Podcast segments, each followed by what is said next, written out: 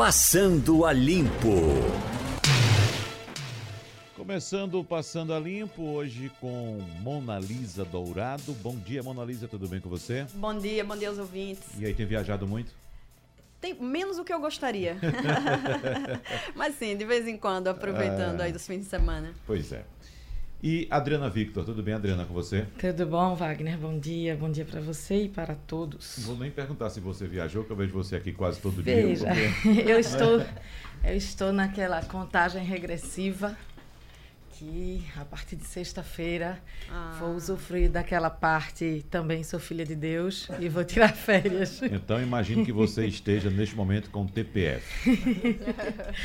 Tensão pré-férias. Exatamente. É, É? é, com, com muitas coisas para fazer, para deixarem resolvidas, encaminhadas, mas feliz de Uhum. você- estar trabalhando. Eu e sinto com essa tensão. Vocês sentem essa tensão? Eu sinto quando tá perto das férias assim, dá uma agonia, a gente querendo resolver logo as coisas. e é aquela né? semana que parece que tudo acontece, que você tem que dar conta de todo, de todo tipo de, né, de perrengue que aparece de última Uhum. Isso. hora, no trabalho, na vida pessoal, para organizar as próprias férias, né, Adriana? Então, É. a gente coincidiu, inclusive, com um período que eu assumi novas funções aqui dentro da empresa, então precisa de uma organização. Estamos muito bem aí coordenados por dona Mônica Carvalho, mas precisa deixar as coisas para quem vai substituir, para quem vai ficar, porque a gente faz jornalismo diário, né? A chamada hard news exige da gente a todo instante.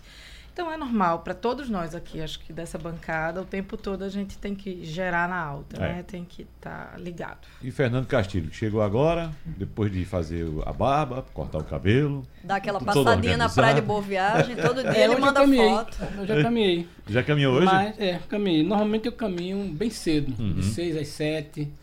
E aí dá pra fazer, que eu assim, não faço. Faço caminhada por hora. Sei, 6 às 7. Aí o Uhum. que deu, deu. Não tem essa história de medir, fazer conta, não. sei. Mas é, vocês estavam falando aí de férias, né? Realmente é, é uma coisa que você. Eu não sou muito ligado nesse negócio, não. Eu não, não programo durante, não. O que dá pra fazer, eu faço. Mas é, até porque a grana, às vezes, não dá pra fazer muita coisa. É. Mas eu não tenho essa expectativa de férias. Por exemplo, eu estou de férias, eu descanso, tudinho. O problema é que o ruim das férias, no meu caso, é desacelerar.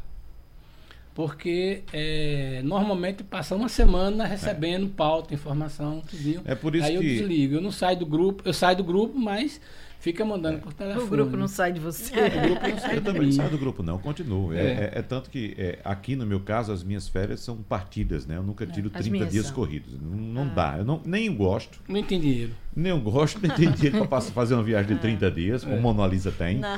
Não é? Não, mas eu acho que é sempre necessário você se desligar um pouco. E para sair realmente, se desligar das funções e, e tudo, é preciso um- uma pequena viagem. Nem que seja uma Uhum. pequena viagem, né? Para Exatamente. perto, para o interior, para um lugar de natureza, exato. Para você realmente conseguir renovar. E é, e é bom praticar aquele ócio criativo, né? O conceito é, Uhum. já é antigo, mas ainda continua bem útil, né? Mas eu, eu, e eu fico- volta mais somos criativa. colegas de redação e compartilhamos a- uma paixão descoberta por ela há pouco tempo, descoberta por mim Exatamente. há muito tempo, que é Piranhas em Alagoas. Ah, sim. Sertão, São Francisco. E é uma viagem relativamente barata. Não, Perto. não- perto, você vai de carro, De usa carro, seu né? carro, gasta seu combustível, as pousadas, os preços são bem razoáveis. São não- bem razoáveis, a estrutura é, é boa da cidade, né? Você tem muita opção de, de restaurantes, por exemplo, tem opções de pousadas também para todos os preços, dois São hotéis boas muito as bons. pousadas? Em geral são, são super Sim. boas, tanto as Uhum. pousadas, né, um pouco mais simples, mas tem pousadas, por exemplo, com vista para o Rio, que você vai pagar uma diária de cerca de 200 reais, então é bem, bem razoável para um casal, né, com café da manhã. E tem, é claro, aquelas um pouco mais, mais caras, que é a, que é o caso da de uma que chega a Pedra do 400 reais, a Sino, né? Pedra do Sino, isso. A Pedra do Sino chega a 400, 400, 500 reais, dependendo da, da temporada.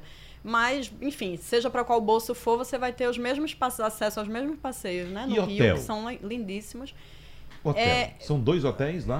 Dois hotéis maiores, né? A Pedra do, do É, Sino. tem que- esse Pedra do Sino que fica no alto, na região de Piranhas, porque só para quem não conhece a região entender, de um lado do rio é Alagoas, do outro lado do rio é Sergipe. Canindé do São Francisco. Canindé de São Francisco, Sergipe. Do lado de Piranhas, que é o que me encanta pelo patrimônio preservado, é, foi a cidade para é, quem também não, não conhece essa história, que, por exemplo, Lampião e o bando foram mortos, emboscados em Canindé e as cabeças foram levadas para Piranhas. Dizia-se que Lampião não ia a Piranhas por ser uma cidade muito encravada ali no, no, no, São Francisco, que só tinha uma entrada e uma saída. Então ele evitava para não ficar encurralado, acabou encurralado na outra margem. Na grota, né? Na grota de Angicos. De Angico. E aí tem, tem todo, tem a parte histórica, tem a parte de passeios, né, Mona? Tem receptivos, tem e tem aluguel de casa. Aí você tem Isso. um hotel maior, que é esse Pedra do Sino tem o Porto Piranhas, que é na beirinha da, da, eu ia dizer da praia, da praia do São Francisco. da praia de São da praia de Rio. Que é, é maravilhosa. maravilhoso. É a praia da, que você pode abrir os olhos dentro d'água que o olho não vai arder. E você tem, tinha um grande hotel, acho que Castilho chegou a conhecer, eu fiz muita matéria, é. cobri muito eventos da, da Chesf, isso, é. que é do lado de Canindé. Esse hotel ainda existe, é uma estrutura uhum. gigantesca que foi feita para as obras da Chesf, para acompanhar essas obras, os engenheiros, enfim. E eu cheguei a vou revelar aqui um pouco da minha idade, cobri Fernando Collor abrindo, inaugurando uma das fases lá de Xingó, da hidrelétrica. E, mas esse hotel, ele tem uma estrutura tão grande que ele acaba ficando meio obsoleto, né? Por causa da... da e não é na beirinha do rio. É. Mas eu já gosto, eu um já outro, gosto de, é, um outro... gosto de poluição. É. eu gosto de barulho. Eu gosto, por exemplo, eu adoro São Paulo. Uhum. Tá Não para morar, mas para visitar, para ir para São Paulo. Eu gosto de São Paulo. Eu gostei muito de Madrid. Eu gosto de Nova York. Tá entendendo? Tenho uma paixão, por exemplo, achei, achei, achei é, é, as cidades é, da Europa grandes. Eu acho legal. Tá entendendo? Eu gosto de cidade Você grande. é metropolitano. Então. Metropolitano. Eu gosto uhum. de andar de metrô. Por exemplo, Lisboa é uma cidade muito interessante. Mas é o, o como é que se diz? Eu gostei mesmo de Madrid. Madrid é grande, então eu achei legal. Uhum. Agora, como é que se diz? Eu gosto de poluição. Entendeu? Uhum. Metrô, carro, essa coisa, para ver como é que funciona. Por exemplo, uma cidade que eu gostaria de ir para conhecer. Rio Tietê. Não, aí não, não, não, aí não. Eu tô falando o seguinte, por exemplo, a cidade que eu gosto ali, eu gosto, eu, eu gosto de barulho. Aí é o seguinte. A menina tava falando do São Francisco, pronto, aí você prefere o Tietê. É, pronto. Aí é o seguinte, aí, por exemplo, uma cidade que eu gostaria de ver como é que funciona a dinâmica. Tóquio deve ser uma cidade muito interessante para ver a quantidade de gente que tem, né? É, eu acho que Agora já é aquela história, é a visão. Da vibe do momento, é. é, é, já acho vibe, né? encantador quando você consegue, cada um no seu quadrado, né, é. Castilho? Quando você consegue juntar patrimônio histórico, é, é. que eu tenho um apreço profundo por isso, com natureza, com diversão, e, além de piranhas, eu diria Pirinópolis, lá é, no. Em em Goiás, Goiás, né? Goiás, né? No Planalto é Central ali. Mesma, e Paraty, Paraty, no Rio. É isso, é. quer dizer, Paraty é, é, é a, E aí você vai. E Olinda, eu, eu, eu já. Não sei se eu já disse isso aqui, mas eu me hospedo em Olinda várias vezes por ano. Você economiza na viagem, você fica. E aproveita ali, os eventos. E, aproveita, é, os, aproveita os eventos sem precisar, né? Tá se deslocando, pode tomar cervejinha, enfim. Exatamente. Sim. Gente, vamos entrando nos assuntos do dia de hoje. Tem uma notícia triste, inclusive, para quem conhece é, a estrutura do Bradesco, como por exemplo o Fernando Castilho. O ex-presidente do uhum. banco, Lázaro de Melo Brandão, morreu hoje pela manhã, aos 93 anos de idade. Castilho, lembrando somente que ele dedicou 76 anos da própria vida ao banco e se tornou um dos homens mais poderosos do país. Foi. Então faleceu hoje Lázaro de Melo. Brandão Castilho. É, doutor Lázaro, é um, juntamente com o Amador Aguiar, que fundou o banco, fazia parte da geração 01, ou 00, talvez seja isso, que fundou. E era um banco que nasceu ali na Cidade de Deus, sede continua uhum. lá, uma coisa, um banco de pessoas ligadas é, do setor evangélico, é, não sei se batista ou são presbiterianos, mas era um banco, é um banco muito, muito fechado, porque é o seguinte, é um banco que praticamente não contrata é, executivos externos. É a, a, estrutura de pirâmide dele faz com que isso. Então, é uma instituição que trabalha muito nisso e é um dos que está é, é, mudando o conceito agora. Então, mesmo o, o presidente já está lá. Então, é, não se chega no comando do Bradesco vindo de outra instituição. Exatamente. E, e o Lázaro representava muito isso. Era a pessoa que falava por, por Amador Aguiar. Acho que ele teve na presidência do banco, acho por uns, uns 20 anos, mais uhum. ou menos. Não é. sei quanto foi isso tempo foi mas era a cara do Bradesco. É, então a como- cara que tem o Bradesco hoje, dessa estrutura de um banco assim, pesadão, um banco quase muito a imagem do Banco do Brasil. E- Mas depois ele foi dinamizando essa coisa. Eu acho muito interessante, a- como você disse, ele dedicou 76 anos É. né, de Isso. vida, a, a- a É. vida inteira praticamente, e diz que até recentemente ele continuava batendo ponto lá na É. sede em Osasco, chegando lá para trabalhar eh, no início do expediente, aí por É. volta das sete e meia É. da manhã e só saía às 5 da tarde, né? Uhum. assim, É no, no expediente bancário e ainda com, com voz ativa e decisão no conselho, né? É considerado um dos fundadores também do banco, Castilho. É, também. Ele é um dos que Né? estava lá. na Junto com primeira- Amador Aguiar. com Amador Aguiar. Tem uma coisa que o Bradesco implantou que depois virou moda, que é o seguinte, no, no, no Bradesco você não tinha sala. Você tinha um grande salão que todo mundo, que todo mundo, é, a diretoria distribuía isso, não tinha na sala. E uma das coisas que o, o Lázaro dizia era o seguinte, é que todo mundo aberto, primeiro, é muito da filosofia japonesa, né? Que to, todo mundo vendo quem está trabalhando. Mas tinha uma coisa que era mais fácil, que hoje o banco faz, que hoje a, automação ajuda. É que quando o banco ia emprestar um dinheiro, né? Aí o cara perguntava tal diretor de tal área como era a situação daquele cliente. Uhum. Então estava todo mundo na mesma sala. Então não tinha essa história de ligar para a secretária. Então, quando uma, uma, uma operação de grande porte, é, o cara sabia se o cara estava bem na seguradora, se o cara estava bem no leasing, se o cara estava bem no. na- se descontava os títulos com o banco, tá entendendo? Então a diretoria, é, a essa diretoria que eles chamavam de diretoria colegiada, que eram mais de 30 pessoas, os caras sabiam. Então, na hora, de- na hora de decidir quem era, quem era, como é que estava a situação do, do cliente, grande, eu estou falando de grandes operações, os caras decidiam entre eles. Então, o cara sabia. Então, o dinheiro saía muito mais rápido ou era negado muito mais rápido. Uhum. Então, isso era uma forma. Depois, os bancos começaram a botar em outras regras de compliance. E aí, aquela história. Aí tiraram as mesas, botaram as salas, as secretárias únicas. Mas isso era muito comum. Os bancos tradicionais tinham. Era uma, uma- uma- um castelo. Você tinha o presidente, o Isso. vice-presidente, o superintendente, quatro diretores, aí oito diretores.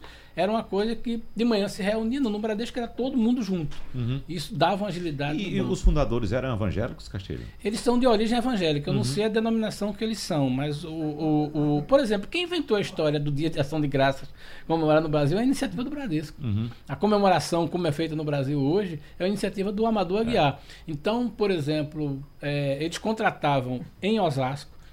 É, é Osasco, acho que essa sede é Osasco. É né? em Osasco, cidade de Osasco. Eles contratavam as, as crianças da Fundação Bradesco faziam um culto que isso foi transmitido muitas vezes, entendeu? É, é uma tradição da, da, da- de comemorar o Dia de Ação de Graças.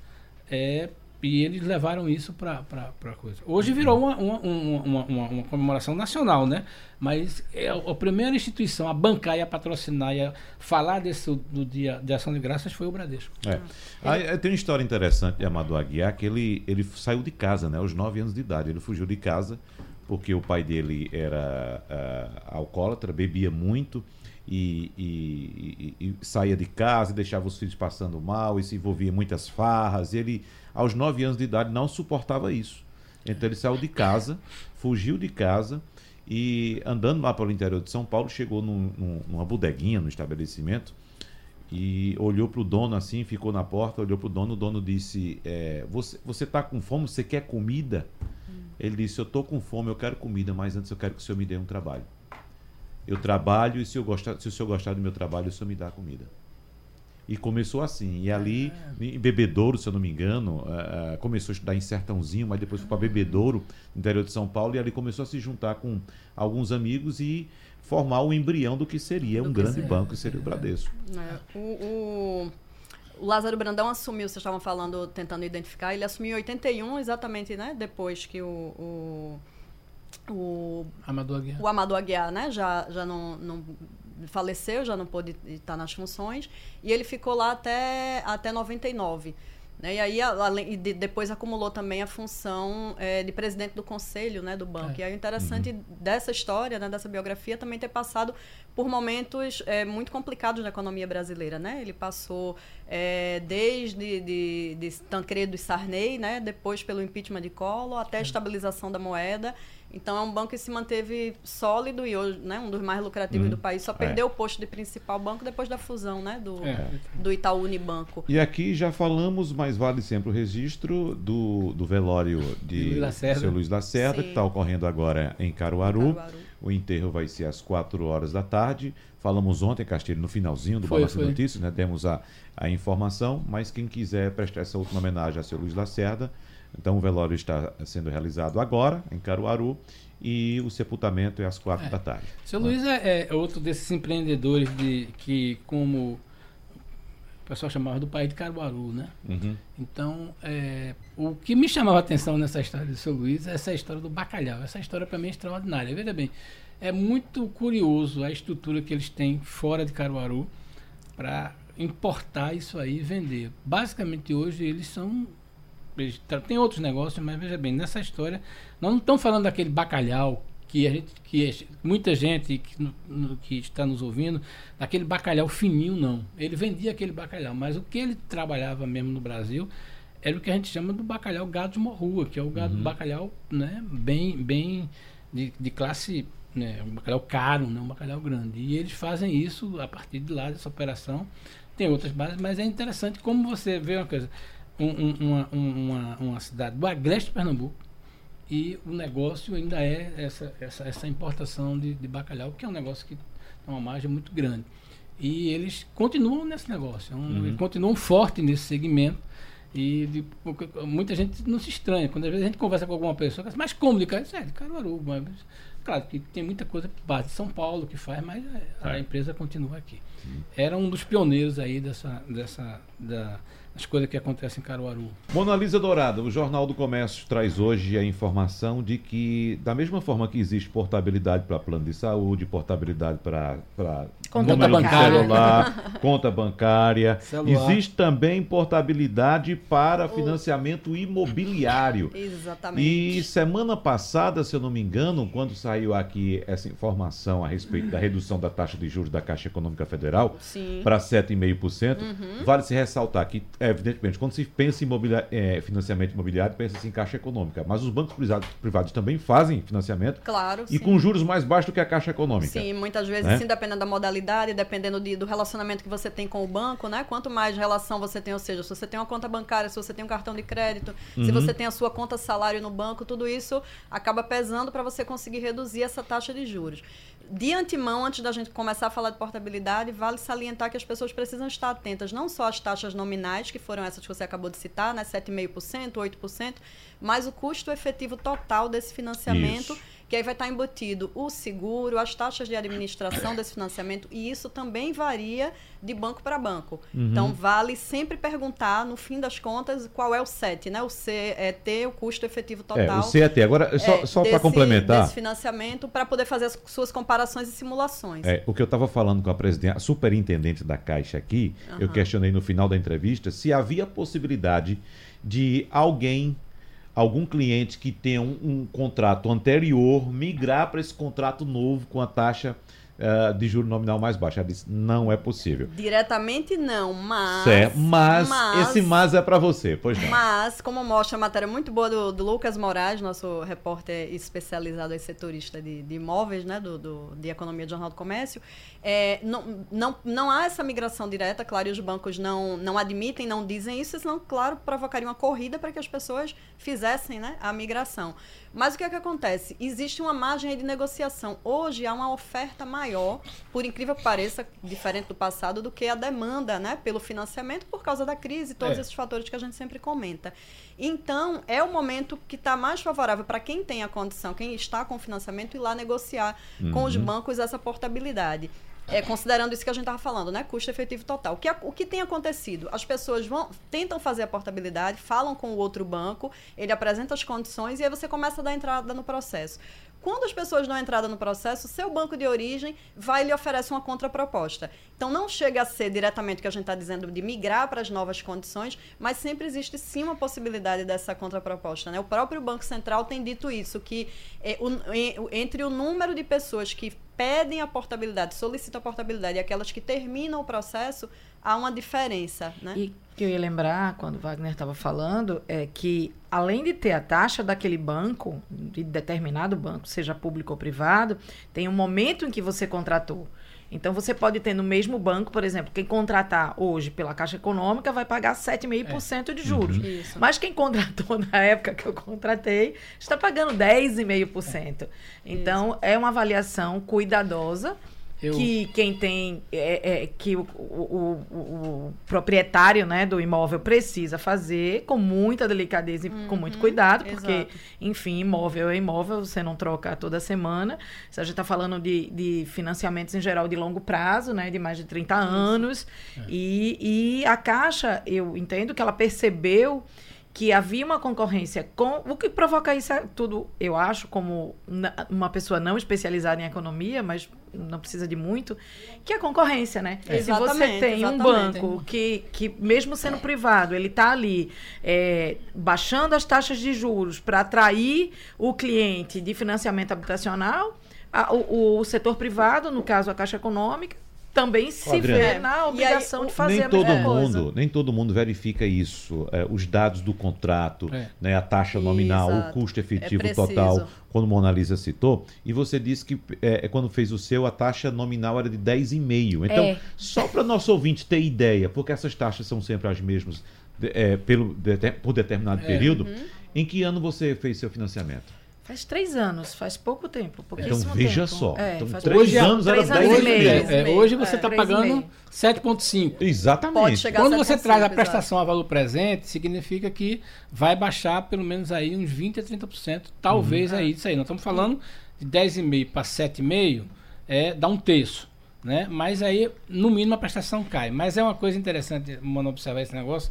Veja como a gente está engateando nesse negócio. Eu vou contar um caso de um amigo nosso que saiu aqui de Pernambuco, foi morar em Miami e tinha uma microempresa lá e é, essa microempresa tinha uma movimentação interessante, eles conseguiram é, comprar um imóvel lá.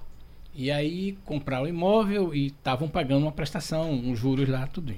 Aí a esposa dele começou a trabalhar numa rede dessa, eu não sei se foi aquela aquele rede de supermercado, até daquele daquele daquele programa que tem do, do, do nos Estados Unidos, um programa que, que é feito num chefe faz no supermercado. É, Emeril, parece um negócio assim. Pois bem, e aí ela começou a trabalhar lá. Então, três meses depois, o banco mandou chamar o casal. Aí disse: olha, nós observamos aqui que, primeiro, é, a renda da sua família aumentou, porque está entrando mais dinheiro na conta de vocês. O cartão de crédito de vocês a gente aumentou porque é, vocês estão comprando mais, né? E aí a gente viu isso. Isso em apenas, veja bem, ela estava com seis meses na empresa. O banco mandou chamar seis meses depois. E disse, olha, e aí nós estamos com uma proposta para vocês, que é, se vocês têm financiamento aqui com a gente, vocês pagam em dia, nós vamos fazer, refinanciar esse, esse contrato. Por quê? Porque a taxa que você está pagando é alta porque você não tinha a condição de renda que você tem hoje. E para a gente não perder um cliente, a gente tá. Então, veja bem, o banco propôs. Então ele disse: olha, tudo bem. Se antecipou. Ele- O banco é, se ele antecipou porque a porque, veja bem, como os dados lá- Os riscos, né? O risco É, diminui porque se o risco tem tem uma de mim, condição porque os dados são públicos, não tem essa história de. O dado dela estava lá disponível, qualquer banco podia acessar lá, como tem hoje o cadastro positivo. Exatamente. Essa é uma das vantagens do cadastro positivo. Pois bem, e aí a proposta dele foi o seguinte: tudo bem, eu quero manter. Aí o cara queria emprestar para ele mais 50 mil dólares e ele manter a prestação, um negócio assim. Ele disse: não, eu quero o seguinte, eu quero o valor do crédito que você está me dando para reduzir o prazo. Então é o seguinte, ele tinha feito parece um contrato que 300 meses e ficou em, em, em 240, ou foi assim. Mas ele disse que o seguinte, manteve a prestação, porque eles estavam podendo pagar a prestação. Ele disse, olha, a prestação está confortável, melhor ainda porque minha mulher está começando a trabalhar. É, e aí ele manteve a prestação e reduziu o prazo de O prazo. financiamento, isso- que é isso o da hipoteca. É, é, Então, veja sim. bem, isso mostra a concorrência. Nesse caso daqui, eu acho que a gente deve caminhar para essa linha. Já, porque, já estamos, né? É, um porque em, crescimento. é, em algum momento, talvez no, no cadastro positivo, o banco concorrente vai saber que a Adriana tem um contrato lá, ou que Mona Lisa tem um contrato, e, ou que Wagner tem um contrato, que Fernando tem um contrato, e vai dizer, olha, vamos reconversar isso aqui, porque essa é uma questão da concorrência. Acho que talvez o grande momento dessa história do cadastro positivo é que você tem um grande banco de dados agora que vai ser, eh, os bancos vão ter que passar, e além dos dados que ele tem, ele vai ter que passar aos outros, ou pelo menos aí vão estar. Então, os grandes birôs de informação vão ter dados coletivos. Ah, então e é uma coisa que antes- tende a melhorar antes de chegar a isso, mas é bom. antes, Antes disso, né, já houve um crescimento do ano passado para cá, para a gente ter um- uma ideia, né, ilustrar o quanto tem crescido a busca, aumentou 83% a busca pela portabilidade. Então, as pessoas começam a tentar, né? Não, ainda não é um volume tão alto quanto poderia ser, porque falta um pouco de informação e também, claro, é preciso considerar que é um processo burocrático fazer a portabilidade, não é do dia para a noite, né? Você vai levar aí pelo menos 20 a 30 dias para conseguir concluir o processo. Tem que botar na conta também pelo menos 4 mil reais que vai custar uma nova avaliação do imóvel que vai ser feita pelo banco, né, para o qual você quer levar o, o financiamento, mais os custos com cartório, né, as questões de garantias bancárias, etc. Então, é bom quando você for fazer a planilha, o cálculo, né, aí no- do, do quanto vai custar, Exatamente. precisa considerar isso, né, o custo efetivo total, mais ou menos esses 4 mil reais que eu acabei de dizer, de- desse, dessas questões, e o prazo de pagamento, Então, né, se nesse você caso- vai manter ou ampliar. Pode ser até que não vale nem a pena, né, Mona Lisa? Porque você somar Depende todos os taxa, custos, eu é, vou, vou pagar menos, taxa. mas vou ter que desembolsar um Depende da valor X agora. É, É, eu acho mas que o a que Mônica está fez- tentando dizer é que é preciso muito cuidado. Não é um Cuidado. processo simples, Isso. até porque a gente está né, tratando de casa própria, de um bem É. durável. É. Então não é um processo simples. E de pagamento a longo prazo. De né? long, a pagamento a longo menos 10 prazo. anos, Agora, né? por outro lado, é, o proprietário, ele é, é a lei do mercado. Ele vai buscar o que É. for melhor para Mas ele. né? geralmente É as simulações que nós fazemos indicam que sim, vale a pena. Porque qualquer redução percentual, se você bota 1% numa prestação que vai a 10 anos, a 20 anos ou a 30 anos, que é o que o brasileiro costuma fazer com mais frequência, né, de 20 a 30, isso no, no montante final, às vezes você vai economizar 30 mil reais, 50 mil reais, né? Claro que depende do valor do teu financiamento. Então, esses 4 mil iniciais aí que você vai ter que desembolsar acabam diluídos, né? Então, é, é só lembrando mesmo, é um custo inicial, é preciso ter esse, esse valor, né, para desembolsar, para poder fazer a avaliação, etc. Mas, nesse longo prazo, geralmente vale a pena, né? Essa redução acaba sendo E lembra, compensatória. lembrando o que Wagner chegou a, a- a mencionar, que é você tem duas possibilidades de amortizar esse financiamento. Um é o tempo, que dizem que é extremamente vantajoso, porque você vai. São as parcelas de trás que você vai pagando antecipadamente. Você pode usar FGTS para isso, por exemplo, quem tem emprego formal. E a outra forma é a redução das parcelas que dizem que é menos vantajoso, mas quem não consegue é, é, suportar aquela parcela, quando está difícil, você precisa também recorrer a isso, né? Pode não ser mais vantajoso, mas é imperioso, né? É o que É, a e- com condição financeira E da que você família, né? também consegue, isso também vale para o banco público, é, que Mona citou, você consegue é, ter parcelas um pouco menores e juros um pouco menores consequentemente, se você tem os produtos do banco, como cartão de crédito, e se você pede a portabilidade da sua conta salário, Salário, né? E aí você É, paga um e, pouquinho e menos. sempre tem aquela última opção de você dizer o seguinte: olha, tudo bem, se a minha prestação está confortável, eu vou negociar essa redução no número de parcelas. Então você pode passar de 360 para 300, de 300 para 240 meses, ou até 240 para 130 meses. Quer dizer, você vai ter a, a- a- a- vai, usar essa economia de dinheiro que você iria pagar para reduzir parcelas, que é o que muita gente faz. Se a sua prestação está confortável hoje, não tem razão você você vai reduzir né? E, e vai terminar gastando dinheiro. Então tem muita gente que opta por essa portabilidade para num contrato novo Reduzir você o tempo de tentar reduzir o pagamento. tempo Agora, de nós ainda temos né, a presença ah, bastante forte na mentalidade do povo brasileiro da posse, enquanto há um movimento já chegando, que é- ainda é pequeno, mas com bastante força, não é, Mona Lisa, Adriana e, e Castilho? As pessoas não quererem mais partir para a posse, ou seja, É a minha casa, o meu carro. Você tem muito ideia? geração millennial, né? Muito geração Exatamente. millennial que não para quieta, que muda muito de emprego, Isso. que muda de cidade, que Bom, muda se de você, país. e- você assina um contrato de um financiamento de 30 anos, subtende que você está decidido a passar 30 anos morando no mesmo mesmo lugar. É, isso aí. Não é Veja, isso? Eu tenho uma amiga economista, Wagner, que ele prova por A mais B, ele pega o papel e mostra para você que não é vantagem você ter uma casa própria. Eu não estou nem falando da geração milênio. É ele vantagem do ponto de prova vista financeiro. financeiro que é muito mais vantagem você alugar um imóvel do que você ser proprietário de um imóvel. Que você vai pegar esse dinheiro que você teria para comprar esse Comprá-lo. imóvel, vai investir e você vai ter um rendimento muito maior e você vai poder escolher e ter essa mobilidade. Eu e acabei aí de passar eu uma pergunto- simulação aqui no intervalo dessa forma. e eu pergunto a ele, e o meu sossego, quem compra? Quanto vale o meu sossego? Mas é bom que Pra se diga mim, também. Eu Vai sou muito- completamente é, é, tradicional nesse aspecto. vai da disposição, E, é é, que eu não, tava não falando, tenho né? economia. A economia da minha saúde ela é a mais valiosa de todas. Mas é uma entenda uma cultural, coisa. não deixa de ser. É, né? é cultural. Agora, Totalmente, te- totalmente. Existe uma coisa. Não pense que você, quando faz o contrato, assina o contrato de financiamento, a casa é sua. A casa não é. A casa é do banco. Sim, eu sei. A casa é do banco. E outra coisa, não ouse atrasar essa prestação que você também não vai ter sossego na Caixa Econômica, por exemplo, se você Aí, atrasar. vou bater na madeira aqui. Pois é. Três prestações, ele já manda a cartinha dizendo que seu, a- seu imóvel, o seu suposto imóvel vai a leilão. É. Com três. Então você não vai ter sossego, não. Não Entendeu? vai. Tem que pagar. Tem que pagar. É, Mas é- é, é, é semelhante ao aluguel, né? Se você É deixar se- de pagar, você, você vai ser paga o aluguel pro vai ser banco. acionado É. juridicamente, É, né? o que- o que eu você acho paga que o é- aluguel pro banco com, com a expectativa de que algum dia, finalmente, você possa. Veja bem, de nós, seu. nós não, não chegamos a essa, essa, essa percepção que a Adriana tem, que eu tenho, é, é, que muita gente tem, o brasileiro normal tem, senão a gente não tinha a demanda que a gente tem nos programas como Minha Casa Minha Vida e no programa. Não, exatamente. Isso, aí. Isso é muito diferente, forte O ainda. conceito é diferente. É. Veja bem, a ideia da propriedade da casa é uma coisa cultural, latina, da origem portuguesa, da origem hispânica. São as minhas. São, né? Então, veja bem, isso é muito disso. É, então, hoje tem, uma, tem um movimento de algumas, alguns países, eu estava lendo sobre isso, é que é interessante. É como você hoje aluga é, para não deixar mais patrimônio para ninguém. Então, por exemplo, um casal diga assim, ó, eu já criei meus filhos, eu moro numa casa, isso acontece muito nos Estados Unidos, e eu já estava vendo esse estado que é interessante, quando é que isso vai chegar no Brasil? Vou Então, começar a dizer logo que eu tenho medo. é disso. que é o seguinte, veja bem, você você pega a sua casa e, a- e entrega para o banco, né? E o banco compra a tua casa com o compromisso de quando você morrer a casa fica para o banco, certo?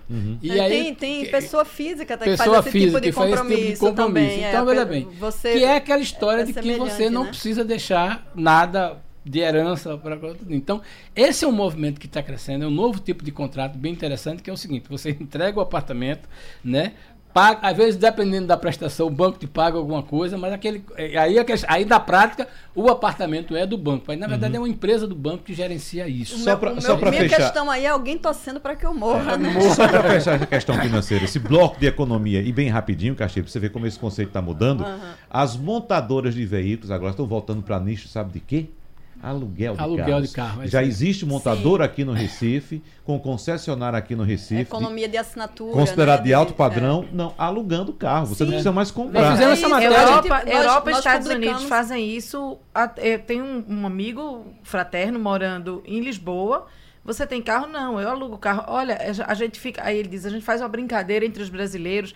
Quem conseguiu alugar o carro por menos? E tem Uhum. uma que jura que alugou por 2 euros por dia. Veja, Aham. 2 euros é 10 e, reais. E é um conceito, a gente publicou essa matéria no, no- no último domingo, é, um, é esse conceito até de assinatura. Vai, é um aluguel, no fim das Isso. contas, mas, é, por exemplo, há a possibilidade de você alugar um carro popular por 1.200 reais, digamos, e você vai rodar com ele. Caso aconteça qualquer coisa, alguém bateu no teu carro, você entrega lá para Pega outro. e pega outro na hora e não vai pagar seguro, não vai se preocupar. Já tá tudo incluído no Já preço. tá tudo incluído, e absolutamente tudo. É um conceito também, vai dentro dessa mesma linha do que a gente estava falando, né? Um conceito de, de desapego da É. propriedade e da posse. Ah, né? se eu me desapegasse. É, a- Bom, falávamos a respeito de imóvel e a gente, evidentemente, lembra da tragédia de Fortaleza, a- a- a- o desabamento de um edifício ontem, coisa que a gente já viveu muito aqui, não é? Acho que início dos anos 2000, não foi isso, Mona e Castilho? Foi. Né? Início dos anos Nós 2000. tivemos três É, casos, né? Então, hoje foi confirmada a segunda morte no desabamento desse edifício. O edifício foi construído de forma irregular, não existe documentação nenhuma do edifício. Tem imagens mostrando ah, as colunas do edifício todas corroídas, né? a, a, a ferração ferra- exposta. Exatamente. É, oxidada. Tem um depoimento bem Coberta com forte, não plástico, sei se né? vocês muito viram, do filho de uma diarista, né? Que trabalhava Isso, há 20 é. anos no primeiro andar. Uhum. E que ele dizia assim, minha mãe me ligou dizendo, eu tô aqui na casa de Dona Fulana, mas está tudo tão esquisito, as portas estão eh, sem querer fechar, as janelas estão tortas, É. tem uma coisa, imagina, o primeiro andar já devia estar... A tragédia do Areia Branca, ela completará 15 anos. Ela tem 14 anos. Então foi em 2005, não é isso? Conheço pessoas que moravam na Areia Branca, são, são sogros do meu irmão, que moravam na Areia Branca. Minha cunhada estava grávida, meu sobrinho vai completar 15 anos, então eu tenho essa data bem fortemente marcada. Teve outra também, Jaboatão. Não tem ainda 15, mas É. É, na completará. década de, de 90, o teve Enseada um em Jaboatão. De Serrambi também, né? E daqui teve lá no centro de Jaboatão, caiu um. E teve esse Enseada de Serrambi, que foi outro. O Areia Branca, até hoje, o espaço continua, o terreno lá para vender. Os moradores foram indenizados, mas, claro, com valores muito menores do que eles poderiam comprar. Não, não compraram um apartamento equivalente, todos compraram.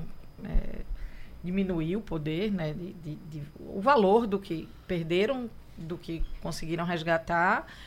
É, e ali podia ter sido uma tragédia muito é, é, maior se é. o prédio não tivesse sido desocupado, né? Desocupado Acabou um dia antes, né? matando É. gente, né? Pois é. Tem uma, E uma- para uma- além, para além da, da questão da, das- da perda das vidas, né, que é imensurável, assim, a tragédia humana e a perda de tudo, né, do de você deixa para trás é, a sua moradia, os seus pertences, os seus documentos, a Suas sua memórias. história, as suas memórias, exatamente. É, mas é, é a cobrança que tem que se fazer ao poder público de fiscalização, né? Um edifício desse nu- nu- nunca poderia ter sido autorizado, Ele- sequer as pessoas não poderiam estar morando lá e a gente sabe que, ela- que as pessoas acabam indo porque é, às vezes investiram num sonho, é uma construtora que fale e, e as pessoas ocupam para tentar né, fazer com que o, o, é, aquilo funcione depois ou conseguir um habits depois.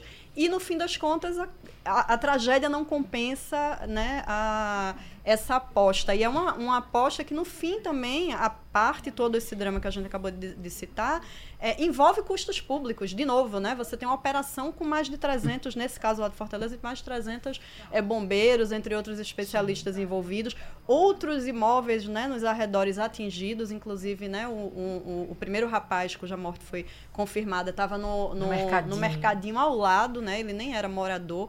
Então imagina a dimensão é que isso acaba tendo e o poder público precisa sim se responsabilizar por isso no sentido da fiscalização, no sentido de permitir, no sentido de cobrar, no sentido de, de, de, é, averiguar a manutenção que é feita ou não, de multar quando é necessário. No enfim. caso de Fortaleza, Mona, não havia a- a- o prefeito, a prefeitura disse que não havia qualquer documentação. era um edifício Qualquer. fantasma, né? Nesse Veja sentido só como é que legal. se constrói um prédio de sete andares tá sem que a ali. prefeitura saiba que aquilo existe. A gente Não podia até admitir IPTU, numa né? milícia do Rio de Janeiro, mas de Rapaz. Fortaleza. Para quem Mas- ainda não está Eu tô na atualizado. Aldeota, né? Um bairro nobre de, de- de Fortaleza. É, para o ouvinte que não está atualizado, já foram encontrados dois corpos, as buscas continuam. É, é, esperamos que não, não haja mais mortes, mas cada vez com, com o tempo Com o tempo, aumentando, a, a possibilidade de resgate é, é cada vez Tem menor. São uma- cerca, uma até informação. 8 a 9 pessoas ainda, né? Que estariam sob os escombros ainda desaparecidas que, que Tem uma informação que eu, eu sempre ouço do pessoal da construção civil, que eles têm uma, uma, uma, uma certa razão quando diz o seguinte, olha, é, o problema é que o poder público é extremamente rigoroso com quem faz a coisa certa e é É extremamente isso. negligente com quem faz a coisa errada. Diz, Uhum. olha, é, você não tem ideia do que qualquer construtora que esteja com a documentação em dia, que pague as coisas em dia, do nível de fiscalização e de exigência que a prefeitura faz. Então ele diz, olha, tem coisas que você olha assim para o fiscal e o cara vai lá e tá, "Então, essa obra está toda aprovada, já foi feito aí, tinha um estudo, tá tudo lá, mas o cara está em cima daquele tipo de coisa. Então, quantas empresas não conseguiram o habites porque falta um documento ou falta uma coisa assim, tudinho. Então, veja bem, um prédio que foi construído recentemente, está todo dentro de todas as normas, mas a prefeitura diz que falta uma coisa lá e o cara não tem o habites. Essa é uma coisa. Junto dele, você tem uma favela que nasceu ali, que a, a, a, energia elétrica foi puxada, a pena d'água foi puxada, a, a cabeação de, de TV por assinatura aí foi puxada. E o puxadinho foi e puxado. o puxadinho foi puxado e não é. acontece nada. O problema dizer, é mais coisa... grave, é. recente, que É. a gente tem é do Rio de Janeiro, de abril, de Muzema. Pronto. Dois prédios residenciais, Sim. 24 mortos. Mortos. E Mas- mas- construções atribuídas a milicianos, o que é mais grave É, ainda daí, é o né? não poder, é o poder paralelo, é Adriana, o a gente pode puxar pra que cá. entra onde É. o Estado não está. A gente né? pode puxar para cá, como o Castilho estava fazendo. A for na nossa, nossa periferia, o que É, tem de é. A construção gente teve, irregular? a gente Ah, teve este ano, este ano aqui no Recife, em Afogados, É. né? Não, não, Então, tem uma coisa. é, também na mesma, na me, quer dizer, não, não havia envolvimento de milícia, mas também construções clandestinas, construções sobre as quais a prefeitura ou o poder público não tinha qualquer ingerência nem Sabe, controle. uma coisa que eu acho interessante é que muitos edifícios, como o Castilho salientou, né, que estão aí, na, e Wagner também, estão na periferia, que não tem autorização, que não tem o habite, mas pagam o, o IPTU. O IPTU. Então a prefeitura sabe que esses edifícios existem. Não deu, não deu habits, mas o cara Isso. cobrou o IPTU. Cobre, o imposto é pago todo, todos É. os anos pelos moradores, É. mas o, o, o habite continua sem existir. Então, sabe-se, nesse caso não é fantasma, né? No Isso, isso, isso chama-se irresponsabilidade. Isso, É. porque, Irresponsabilidade. porque se não tem o habite é por alguma razão, é, É, alguma razão de E aí o irregularidade cara ocupa o imóvel. pode ser grave. É, esse caso, eu digo a você que eu tenho, tenho informações de pessoas próximas que fizeram um investimento, compraram o imóvel, e aí na hora de registrar o contrato, o cara disse não pode porque não tem um habite. Aí tá na prefeitura há, há 4, 5 anos. Aí o sujeito agora está se desfazendo do imóvel porque disse, ó, não vou poder comprar o imóvel, porque primeiro, sem um habite eu não financio. E aí você vai olhar, nós estamos falando de um prédio novo, construído com todos os padrões, com todas as certificações, mas a prefeitura não deu. Então, isso é uma questão. Não estou dizendo que a prefeitura está errado, não. Estou dizendo que essa coisa acontece. E do outro lado você tem uma favela. E tem uma coisa para mim que é mais chocante nesse negócio todo é o seguinte: nós somos certamente a universidade pernambucana, principalmente a- a- as de Pernambuco, as nossas escolas de engenharia, são referências. Nós temos é, referência nacional de bons engenheiros, de, de, de bons projetos, de, de, de gente que tem consultoria, quer dizer, a gente tem consultoria, Pernambuco é a sede nordestina das empresas de consultoria. Como é que a gente não foi capaz de desenvolver modelos de construção rápida para ocupação de, de, de favelas? É, então, por exemplo, você. No Minha Casa Minha Vida mesmo, a gente, Pernambuco praticamente não teve nada nessa coisa, porque você não tem terreno e quando você vai construir leva tempo. A gente está completando agora. Hoje eu passei pelo metrô e vi que o famoso conjunto Vila Brasil foi limpo mais uma vez o canteiro de obras. Ele já tem 15 anos que está para ser construído. A favela do papelão que ia ocupar o pessoal lá já triplicou de tamanho. Então é aquela história. A, a própria prefeitura e os próprios poderes eh, municipais têm enorme dificuldade de fazer a construção. Por quê? Porque, primeiro, os padrões construtivos não são avançados. né? A gente constrói, muita gente nesse tipo de segmento popular constrói como se construía há 50 anos. Não existe a chamada indústria da construção do prédio de série. E você tem as exigências. E só para finalizar, é o último conjunto do Minha Casa Minha Vida do Recife, desse que a prefeitura financia, demorou a entregar porque era preciso fazer o estacionamento. Então é o seguinte, o Minha Casa Minha Vida exigia que o imóvel que é que é praticamente a prefeitura vai dar ao cara que é da favela, tinha que ter uma garagem. Mas pai, como é que não tinha que ter uma garagem? Então, Uhum. por exemplo, então o cara não morava numa favela, num pe- papelão, mas Aí quando subtende ele que tem um carro. subtende que tem um carro. Aí resultado Fez agora matéria que conseguiu recente. mexer com isso. Agora parece que está dois para um. A gente fez matéria bem recente é, e o mais doído, Castilho, é que tinha uma senhora, eu não vou lembrar É. o nome dela, mas editei essa entrevista. É, a senhora morava num barraco na frente do conjunto É. e ela dizia: Eu vou morrer sem conseguir Pronto. ir para minha casa. Adriana Victor, informação ah, importante vinda do metrô do Recife. Isso, a gente está com a equipe de E mais uma notícia ruim. É, não é notícia boa, não. A gente está com a equipe de reportagem lá com Juliana Oliveira uma mulher que estaria na estação, Joana Bezerra, uma atendente de lanchonete de 47 anos, estava esperando o trem na, na plataforma quando, quando, foi atingida pelas costas por um disparo de arma de fogo. Ela foi socorrida para o Hospital da Restauração. A polícia não sabe de onde veio o disparo, se foi algum passageiro ou se foi uma troca de tiros de gangues, enfim, de criminosos. Não se sabem. É, ela tá é, a, a bala por pouco não atingiu a coluna, ela foi socorrida, ela não morreu, está alojada nas costas. E aí tem, claro, uma reclamação grande dos passageiros que usam o metrô todos os dias, se queixando da violência. Além de tudo, a violência. metrô, é. Não é? Bom, uh, a questão do PSL, Castilho, a, a, briga entre o presidente da República e o presidente do partido, no caso Jair Bolsonaro e Luciano Bivar, me parece que é uma briga que a gente vai ter dificuldade para encontrar um vencedor. É. Porque um estica de um lado, tem força de um lado, o outro estica do outro, tem suas uh, representações também. Por exemplo, o presidente do partido, Luciano Bivar, divulgou em um grupo de parlamentares os gastos do partido com a advogada Karina Cufa, que representa o presidente Jair Bolsonaro. Né? Então, além de receber 40 mil reais por mês, segundo Bivar, ela firmou o contrato de 200 mil reais para apresentar ações diretas de inconstitucionalidade no Supremo Tribunal Federal. E esse mesmo relatório, apresentado por Bivar, mostra que a advogada assinou um acordo de 100 mil reais para defender a senadora Juíza Selma, que é do PSL do Mato Grosso, acusada de abuso de poder econômico e Caixa 2 nas eleições de 2018. Então, segundo o Jair Bolso, é, é, é, Luciano Bivar, esses recursos saíram do caixa do PSL de São Paulo. É, veja bem, é preciso observar duas coisas nesse embate aí, que é nós estamos falando de uma briga de poder, sim, mas uhum. uma briga por dinheiro.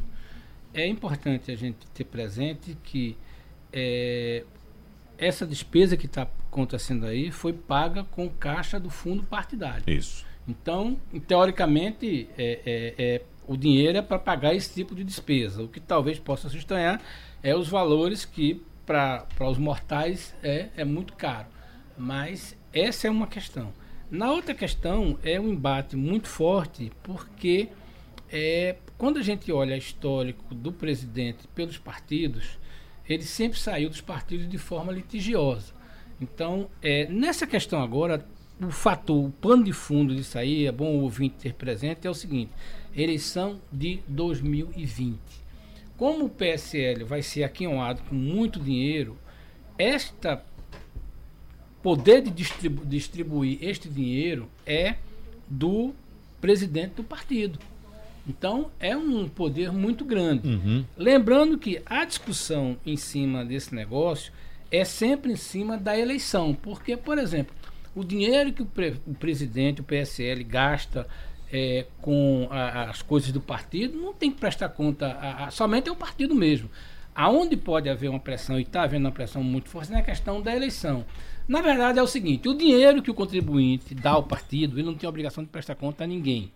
Entretanto, o dinheiro que o contribuinte dá ao partido na hora da eleição, ele é obrigado a fazer prestação de conta no TRE. Se acontecer alguma coisa, vai ter que ser nessa linha daí. Agora, que é que pode acontecer? Luciano Bivar perdeu o partido? Acho difícil. Porque esse partido. Só se ele abrir mão, né? Só se ele e abrir, abrir mão. mão. coisa que é, ninguém então, considera. No fundo, no fundo, o que a gente vai ver é uma grande lavagem de roupa suja. E aí já começa a acontecer isso. Lembrando. Castilho, deixa é, eu ler, a, a, interromper um pouquinho só para ler aqui uma frase é. que está sendo atribuída a um aliado de de Bivar, é. e que eu acho que expõe muito isso tudo que você falou, que é, que é o seguinte: não vai ficar bonito para ninguém, é. todo mundo vai para a lama e as vísceras ficarão expostas. Então, assim, eu acho que é uma briga que, que envolve é. Dois grandes grupos de um partido que virou poderosíssimo e de, de uma eleição para outra riquíssimo, Isso. né? Como o Castilho é. diz, é. tem muito dinheiro envolvido, não é, é só o maior poder. fundo partidário do país hoje é. e o maior tempo de televisão para as eleições do ano Porque, que vem. por exemplo, assim, se retaliação exatamente dessa operação para criar uma brecha jurídica, né, que permitiria o, a, aos é, deputados saírem caso é, Bolsonaro re, realmente decida sair do partido sem perder o mandato e sem perder depois né, a possibilidade de, de recursos no novo partido. Aí, aí uh, uh, mas um, discurso que não cola, por exemplo, é aquele, é, é o discurso da ah, eu estou deixando o PSL porque eu sou contra a corrupção, porque quem está sujo é. Bivar e eu não estou. E aí, como explicar os casos do próprio filho, Flávio Bolsonaro, que sequer pôde ser investigado até o fim, e do ministro do Turismo, Marcelo Álvaro Antônio. Como blindar uma parte que tem envolvimento, que já foi indiciado, e Isso como com outra, né? É. E, e- e ainda hoje, a, a- de ontem para hoje também, né, essa denúncia do ex-assessor lá do, na Assembleia de São Paulo, acusando o líder da Assembleia de São Paulo daquele esquema de rachadinha também, né? Mais um, um escândalo envolvendo né, o Tem uma partido. coisa que incomoda muito. Veja bem, nessa, nessa, nessa, nessa briga aí, tem uma coisa que incomoda desde o primeiro dia. Por que é que o presidente e seu grupo fecharam com o, o ministro do Turismo? Tá entendendo? Se você for comparar as coisas que aconteceram em Minas, e aí nós estamos falando de problemas sérios, tanto em Minas e outros estados, é numa situação normal, com menos do que isso, Bebiano foi expulso do partido. Ou melhor, saiu, saiu do cargo e saiu do coisa. O caso do ministro é que surpreende todo mundo. Como é que o presidente está bancando eh, eh, eh, eh, Minas Gerais? Tem alguma coisa que precisa ser explicada e que não é explicada. Essa é uma questão. Segundo, no caso de São Paulo, tem um negócio muito mais sério que envolve a disputa da prefeitura de São Paulo. Certo? Aí entra Joyce, Helsman, entra outros candidatos que o presidente está isso. E no fundo, no fundo, é, há uma certa é, curiosidade para saber o seguinte: o PSL se gaba de ter feito campanhas muito baratas. E, no entanto, já se sabe que a campanha para é, prefeitos vai ser muito cara. E aí nós estamos falando de meio bilhão de reais que o PSL vai ter junto com o seu fundo eleitoral. Então é uma questão muito séria. Agora veja bem, tá, o que está muito claro é o seguinte: são vários pesos para várias medidas, né? nem dois pesos, são vários pesos para várias medidas. A gente vai ver como é que vai ser esse comportamento. O, o, o, o Bivar é, tem esses documentos, e aí aquela história. é, é, curiosamente, ele contratou um criminalista para administrar isso. Ele não foi buscar, por exemplo, uma banca de. de que é o advogado pra- Ademar Rigueira, que né? é, ele foi buscar um criminalista, ou seja, está sabendo que a coisa não é uma questão eleitoral. Se fosse eleitoral, ia buscar um grande escritório em Brasília, é, coisa, mas foi buscar um escritório criminalista para fazer isso aí. Ou seja, nós estamos tratando de problemas na área criminal. Vamos ver como é que É, vai Que acontecer. confusão, né? É. A, a colunista tem mais, viu? Porque tem tanta coisa aí debaixo Não, desse, tem, tem. dessa- desse cobertor. E as coisas vão surgindo aos poucos, evidentemente, mas a colunista, Castilho, Vera Magalhães, do Estado de São Paulo, diz hoje que essa briga no PSL e a revelação, por meio de reportagem da revista Cruzoé, de uma conexão entre o Palácio do Planalto e uma rede de blogueiros e youtubers, alguns dos quais com cargos em gabinetes no Executivo e no Legislativo, para destru- de- destruir reputações e até derrubar ministros, viraram combustível para essa CPI que está rolando aí, a CPI das fake news. Né? E, e- e- e há uma tensão muito grande, principalmente do lado bolsonarista. Porque fala-se a boca miúda, sem comprovação, que houve uma, uma grande estrutura montada em São Paulo para o disparo de mensagens não reais, as chamadas fake news, para impulsionar a campanha de Jair Bolsonaro à presidência. Não, mas estão utilizando agora também, é, é, é, Adriana, Sim, sabe para e, quê? e seguem usando. Para derrubar ministros, como por exemplo foi feito com o ministro Carlos Alberto Santos Cruz. Sim, é, eu só estou trazendo, eu Você- entendi. Você vai minando, que né? a Como gente tá, a é, que, é uma, que é uma história que começa lá na campanha, né? Uhum. Outra Até coisa, é, Mona está né? com essa matéria aberta aqui do Globo, é, trazendo que três, tá três a três, três filhos de Bolsonaro no PSL, três filhos de Bivar também fazem parte do diretório. Então, assim, os filhos estão contemplados e acho que vão brigar junto com nas trincheiras dos seus pais Uhum. para manter o, o partido, né? O, o PSL. Lembrando É, eu que, só para completar para o nosso ouvinte, por que, que essa coisa é tão fácil cair e distribuir? É o seguinte, e a gente compara isso com, por exemplo, grandes partidos. É que partidos como o PSL e esses partidos nanico não têm diretórios eleitos em votação e organizados. Tem um instrumento chamado comissão provisória, que normalmente é o homem de confiança do presidente. Então, por exemplo, Luciano Bivar, nos diretórios no Brasil inteiro, existem comissões provisórias que foram colocadas por Luciano Bivar pessoas de confiança dele, que estão a serviço, naturalmente, do presidente do partido. É isso que mantém a estrutura de todos os outros partidos por aí. E uma Em das jeta- partidos, só para completar, mano, Uhum. em outros partidos como o PMDB tem diretório. A gente viu a briga que foi Fernando Bezerra já, porque aí era briga de diretório. O PT, aí é mais orgânico ainda, aí é briga de diretório. Então é diferente. Então a gente não pode contar movimentação de comando de partido se a gente pega o PSDB, o PMDB e o PT com esses outros partidos. Na verdade, é o partido de dono. Todos eles têm um Exatamente. dono e o dono é que Exatamente. manda. Aí é aquela história. E o dono, nesse caso, não vai abrir mão, não. Não vai abrir mão. Não, e o dono já está planejando, inclusive, destituir mesmo os irmãos Flávio e Eduardo Bolsonaro dos comandos, né? Isso, Do- lembrando que eles do são comando regional no Rio e em São no Paulo. Rio e em São né? Paulo. É, exatamente já como retaliação nessa, nessa briga. Eles têm um, um- um mandato aí até dezembro, Pronto. Na, mas é prerrogativa né, do, do presidente do, do partido solicitar essa destituição desde que haja apoio né, também das bases. Como a- o partido está dividido, está rachado, é, é possível que, que isso aconteça antes, agravando ainda mais essa cisão aí né, dentro do, do PSL. Só complementando a informação, pelo artigo 72 do Estatuto do PSL, compete ao presidente da sigla, abre aspas, promover ato de dissolução dos diretórios e comissões provisórias nos estados ou municípios, nos termos do Estatuto, em conjunto com a maioria da Executiva Nacional. No Rio de Janeiro É. e em São Paulo, os presidentes Flávio, Flávio Bolsonaro em São Paulo e Eduardo, eles têm mandato até dezembro no Rio. Isso. Pronto. Então, é isso aí. É isso aí. Então vem muita confusão por aí, viu? Mona Lisa Dourado. Acabou passando a limpo. Diga aí, por favor. Acabou passando a limpo. Muito obrigada aos ouvintes. Até a próxima. Até. Até. Passando a Limpo.